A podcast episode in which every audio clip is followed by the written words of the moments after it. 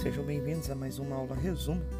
Hoje o foco é Idade Antiga e dentro da Idade Antiga, desenvolvimento artístico. Então falaremos sobre a arte egípcia, a arte grega, a arte romana e o desenvolvimento aí da arte paleocristã. Então vamos começar analisando a arte egípcia, certo?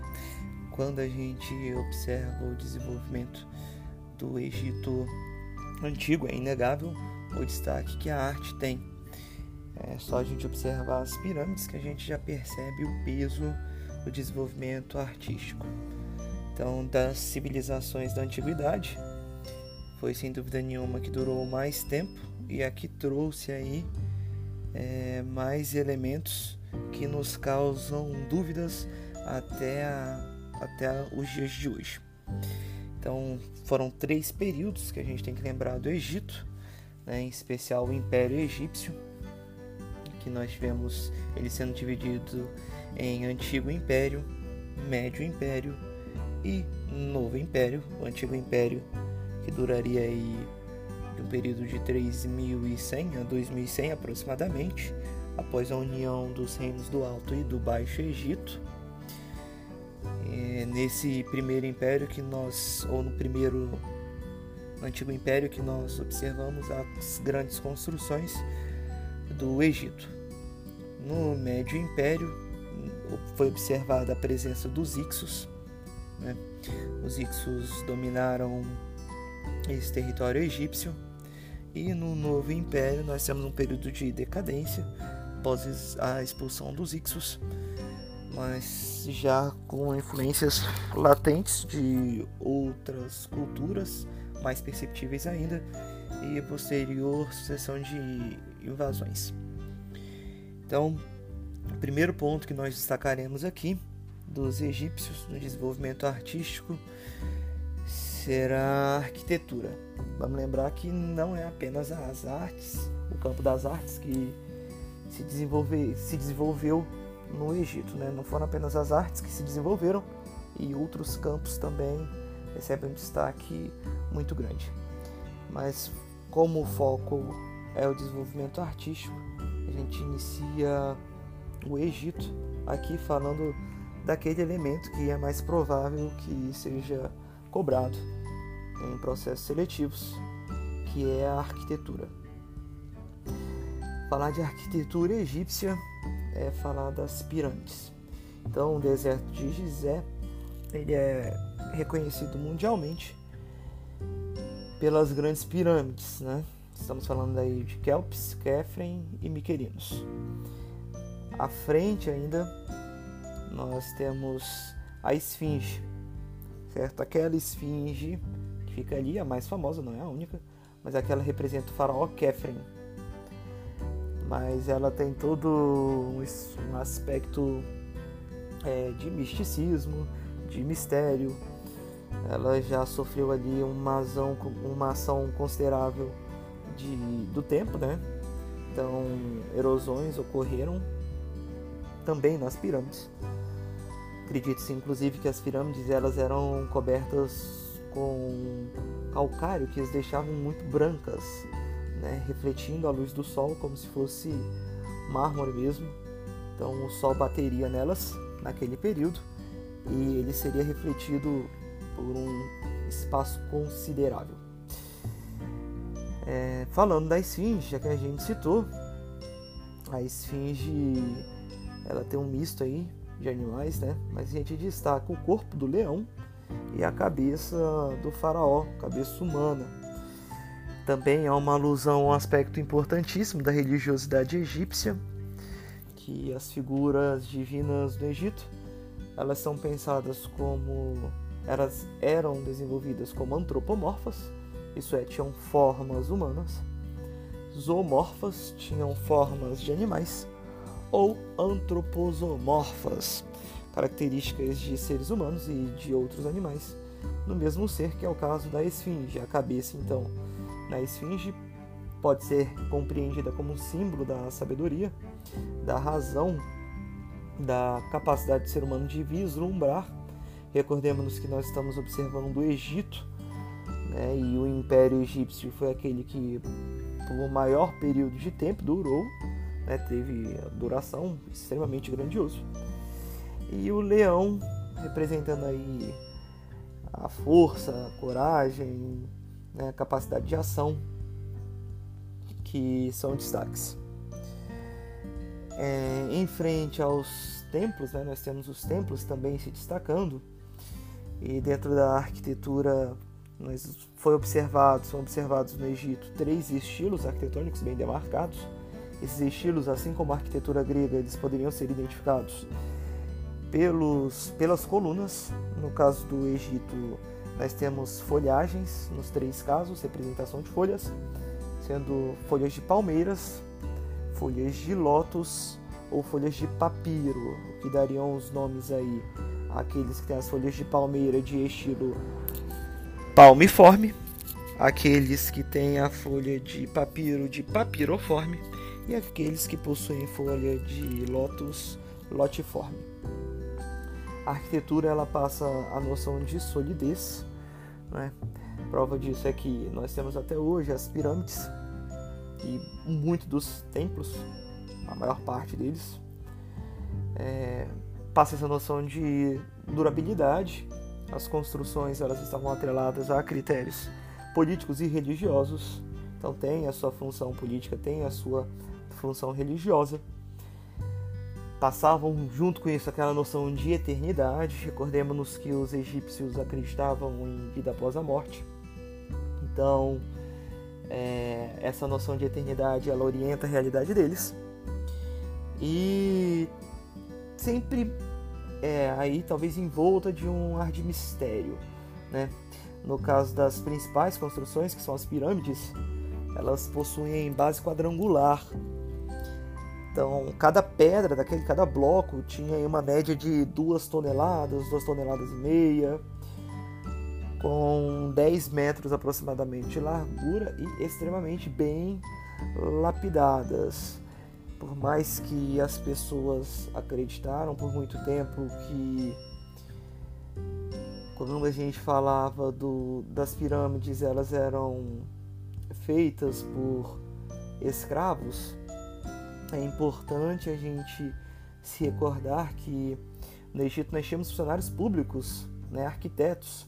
O caso do Imhotep, por exemplo, que é o mais famoso desses arquitetos planejava tudo isso e tínhamos também hoje, os estudos mais recentes indicam a presença de trabalhadores assalariados, certo?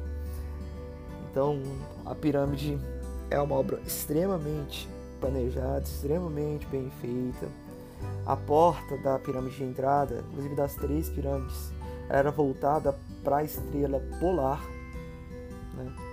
O formato piramidal não é aleatório, Vamos recordar que não é a primeira, o primeiro túmulo aí para faraós, inicialmente os reis, né?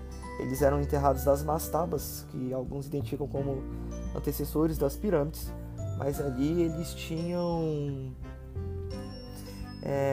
todo o poder sendo demonstrado pelas construções, certo? O interior da pirâmide era um labirinto absurdo, corredores é, é um labirinto absurdo, corredores corredores que são estreitos, com armadilhas, não aquelas de filme, mas é, armadilhas que eram colocadas a fim de espantar as pessoas, com sais que acabavam dando queimaduras nas pessoas, nas peles das pessoas, para que elas pudessem desistir de buscar entrar nas pirâmides. Das pirâmides do Egito, a maior é a pirâmide de Kelps, né? Originalmente ela tinha aí 146 metros de altura, que daria um prédio aí de uns 47, 48 metros, oh, desculpa, 47, 48 andares, certo? E por conta da ação corrosiva, hoje acredita que já se perderam 9 metros dessa altura e ela foi construída aí por aproximadamente 2 milhões de, de blocos de pedras e estima-se que foi um período de 20 anos de construção, utilizando o trabalho de aproximadamente 100 mil homens, certo? Que é a maior pirâmide. ao sul do Cairo tem um destaque também o que é chamado Vale dos Reis, né? Fica na margem oeste aí do, do Rio Nilo, próximo e aí do outro lado, né? A cidade de Karnak. Vamos lembrar que Karnak também é o nome de um templo muito conhecido, o Templo de Karnak, com outro templo que, que é muito conhecido, que é o Templo de Luxor, certo? Hoje nós temos até jogos que, que fazem alusão a esses templos e ali é, são quilômetros de corredores subterrâneos. Então, muito, muito ali foi saqueado certo? Inclusive os saques foram até um incentivo para para o fim das construções das pirâmides, porque elas eram reconhecidamente um alerta para ladrões, né? Presença de riquezas. É, foi nesse vale que foi encontrado, por exemplo, a tumba de Tutankhamon, certo? Isso foi no início do século passado, quase 100 anos, inclusive da, de que encontraram do encontro dessa tumba. Em relação aos templos, a gente já citou os estilos, né? Então, os templos eram feitos de pedras, ah, nós é, eram ali eram muito é, perceptível a presença de obeliscos, certo? Obelisco é uma construção como se fosse uma grande coluna que se faz presente. Nós temos obeliscos famosos hoje na realidade, como, próprio, como a cidade de Buenos Aires tem um obelisco muito famoso, e Washington também tem um obelisco muito famoso. É, esses templos, assim como os palácios, eles tinham pinturas. A pintura tinha suas regras, né, como a regra da frontalidade, lei da frontalidade, e que o tronco do, da figura representada ele deveria estar sempre de frente, as, a cabeça, as pernas, os pés virados em perfil. Era inclusive uma maneira que eles acreditavam de não confundirem as pinturas com as pessoas reais. É, dentro desse desenvolvimento da pintura egípcia, a representação do faraó e dos deuses ela seguia regras, né? É perceptível para nós que eles não tinham profundidade, eles não utilizavam três dimensões, que a tinta ela era lisa, não tinha um, um, um contraste muito muito é, trabalhado, não tinha degradê, certo? Relevo não, não, não, não tinha essa ideia de relevo nas pinturas e como eu falei, os deuses e os faraós eles sempre eram representados num tamanho maior para demonstrar a importância que eles tinham, né? Então, o rei, o faraó, né, sua esposa, sacerdotes, eles tinham uma sequência e inclusive a determinação das cores que eles eram representados. E a gente saca também as escritas, dos quais três tipos se destacam a escrita hieroglífica, a escrita hierática e a escrita demótica. E a escrita hieroglífica era considerada a escrita sagrada. Ela é uma escrita pictográfica, todo mundo já deve ter tido acesso aí, viu a imagem pelo menos uma vez, a escrita é, hieroglífica, certo?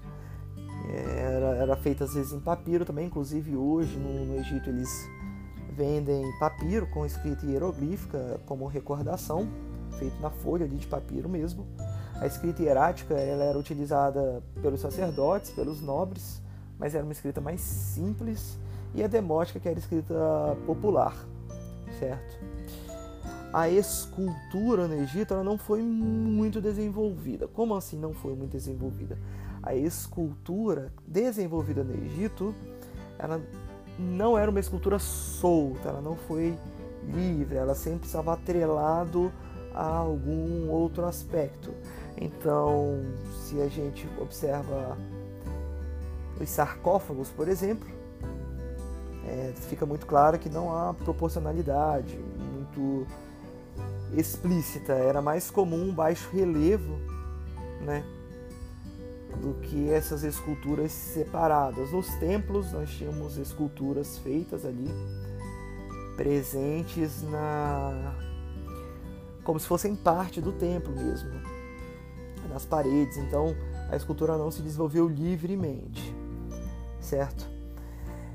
E a gente destaca também aí por último o processo de mumificação, que também fazia parte disso. Vai mais um pouco para a área de, de história pura mesmo, mas vamos citar aqui. É um processo que era, era muito detalhado, né? Retirava-se o cérebro pelas narinas e aí colocavam o cérebro num vasinho canopo. Os vasos canopos, para quem já viu o filme A Múmia, o de 2000, não esse mais recente, o mais antigo eu me recordo melhor. Eles são aqueles pequenos vasos que ficam lá do lado do. E ali é o Imhotep que estava sendo mumificado. Mas aqueles pequenos vasos que ele vai atrás, aqueles lá são vasos canopos, eles fazem alusão às divindades. Né? Os intestinos, os órgãos eram todos retirados e colocados em urnas. E aí eles colocavam resinas, colocavam perfumes, ervas, né? Eles costuravam essas incisões no corpo, né? Depois de 40 dias, lavavam o corpo e colocavam ele é, enfaixado, né? Colocavam uma bandagem que acabava servindo para impermeabilizar. A gente destaca também a dança egípcia. A dança egípcia ela influenciou muito a realidade. Quando a gente observa a dança, como a dança do ventre, por exemplo, tem uma origem que, que remete à dança egípcia. Dentro da pintura também a, a maquiagem, que era muito utilizada no Egito. São elementos que são mais próximos da nossa realidade. Esses são os pontos principais da arte egípcia. Então agora, é, como a gente vai falar de antiguidade, falar um pouquinho da arte grega, certo? Como a arte egípcia, o ponto que a gente pega de destaque é justamente isso. A arte egípcia ela está muito atrelada à questão da religiosidade. A arte grega também, só que diferentemente da visão que os egípcios tinham de seus deuses, que eram seres superiores, que eram seres eternos. No caso do, do, do, da, do, dos povos gregos, no caso dos povos gregos, os deuses eles tinham todas as características dos seres humanos. Eles sentiam inveja, eles sentiam ciúme, eles sentiam raiva, eles eram vingativos, eles se apaixonavam. A diferença mesmo é o poder e a imortalidade. Então toda todo o desenvolvimento da sociedade grega, toda e aí a gente fala toda a construção é, mitológica grega, ela acaba sendo uma construção que exalta o próprio homem, certo? E é importante a gente se recordar disso. Então, ela acaba a arte grega, ela acaba se ligando muito à noção da razão, né? Da aplicação da inteligência. Isso mais forte ainda no período helenístico, em que Alexandre fez um esforço gigantesco para a difusão da cultura grega. A filosofia era extremamente valorizada nesse momento. É, já tem aula aí no, no podcast sobre povos gregos, então fica mais fácil se, se recordar disso, né? Então, dentro da, da, do desenvolvimento do desenvolvimento artístico grego, a gente observa essa influência também com os templos, por exemplo. É, a arte grega ela se destaca pela razão e vamos falar, vamos falar primeiro da arquitetura. E dentro da arquitetura, o primeiro ponto que a gente destaca é justamente os estilos, né? as ordens arquitetônicas dos templos gregos, certo? Então, quando a gente vai falar do, dos templos, é, a gente destaca o desenvolvimento de aqueduto, que não era muito desenvolvido, né? o aqueduto mesmo, ele é consolidado na sociedade romana por influência dos etruscos. Os gregos tiveram uma influência só que menor, certo? É, então a questão da simetria era muito observada na produção artística da Grécia e todos os templos eram construídos sobre uma base de três degraus. Então você tinha sempre uma base que dava acesso aos templos, certo? O degrau mais elevado era este lóbata. E ali que ficariam as colunas, e são justamente as colunas que nos permitem identificar os estilos arquitetônicos, certo? Então, dentro das colunas, o primeiro estilo que a gente fala é o estilo dórico. Então, a ordem dórica é maciça, tá? Então, quando a gente fala dela ser maciça, o fuste ele é monolítico, certo? Então, você vai ter uma série de tambores de pedras. Ele não é liso, ele tem como se fosse canaizinhos verticais, né? Mas quando a gente olha pro, pro capitel, ele é liso e ele dá essa noção de solidez. E a gente observa que ele é pouco quando a gente observa o toda a coluna, o, o fuste, né? ele é pouco estreito, certo? Na ordem jônica, a gente já tem uma presença mais forte, uma representação do que seria a beleza do feminino. E aí, dentro dessa beleza do feminino, a gente observa o fusto que é mais fino, né? E ele tem uma base. O capitel ele é mais complicado de fazer porque diferentemente do estilo dórico, ele não é todo liso, então ele tem faces diferentes e nessas faces diferentes é observada a presença de espirais, né? Então, viu espirais ali, pode estar tranquilo que é ordem jônica, certo? E quando a gente fala do Corinthians, a gente já tem um desenvolvimento que tá, está atrelado à noção de riqueza, né? noção de luxo mesmo, de beleza. Então as folhagens elas estão presentes ali de maneira muito clara. As pinturas na, na Grécia elas foram desenvolvidas principalmente na cerâmica, certo? Então, quando a gente vai falar das pinturas, a gente acaba se ligando às cerâmicas. E o desenvolvimento da cerâmica está atrelado ao objetivo dele, para que, que ele era. Por exemplo, a, a ânfora era para retirar água. Por quê? Porque a ânfora era uma vasilha que tem um gargalo largo, certo? Que tinham três, três asas que facilitavam a retirada de, de água. É, a cratera tinha uma boca muito larga, como se fosse um sino invertido, invertido, e esse era tinha a função de, de misturar vinho com água, né? E o oinokoi, ou noikoi, era um, um, um jarro já voltado para vinho, para óleos, para perfumes, então era mais estreitos. As primeiras pinturas que aparecem, elas são geométricas. Depois nós já observaríamos é, cerâmicas com figuras negras e fundo vermelho e depois é, uma inversão, o fundo negro já e uma pintura mesmo ali colorida representando mitologia.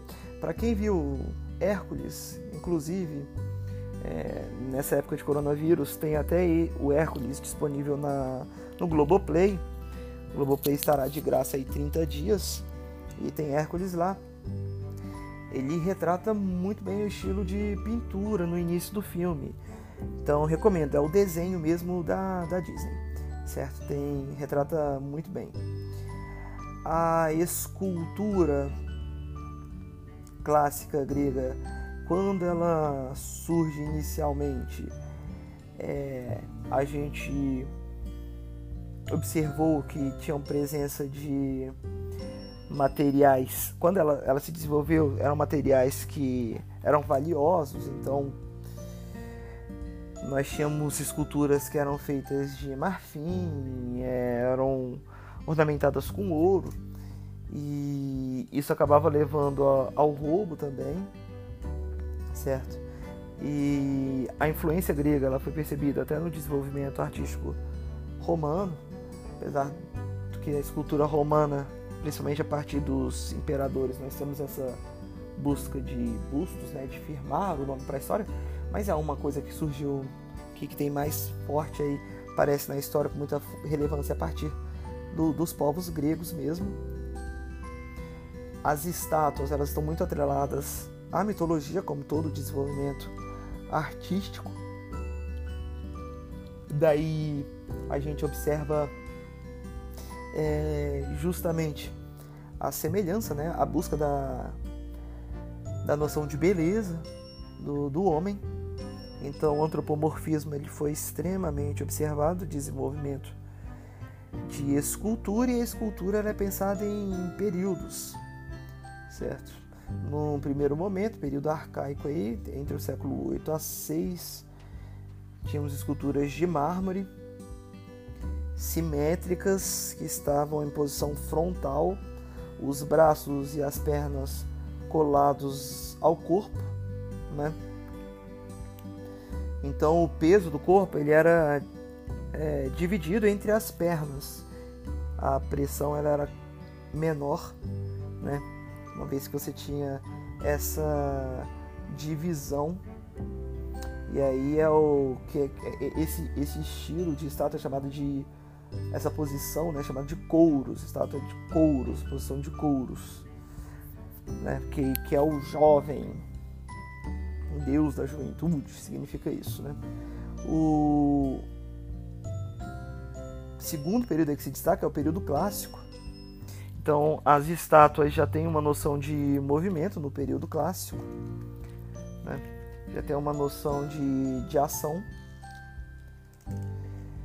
Então, a, o, o, bronze foi muito utilizado, que o bronze acabava possibilitando eles a produzirem estátuas que dessem a ideia de movimento, mas sem que elas se quebrassem o momento também que o nu feminino ali aparece, certo?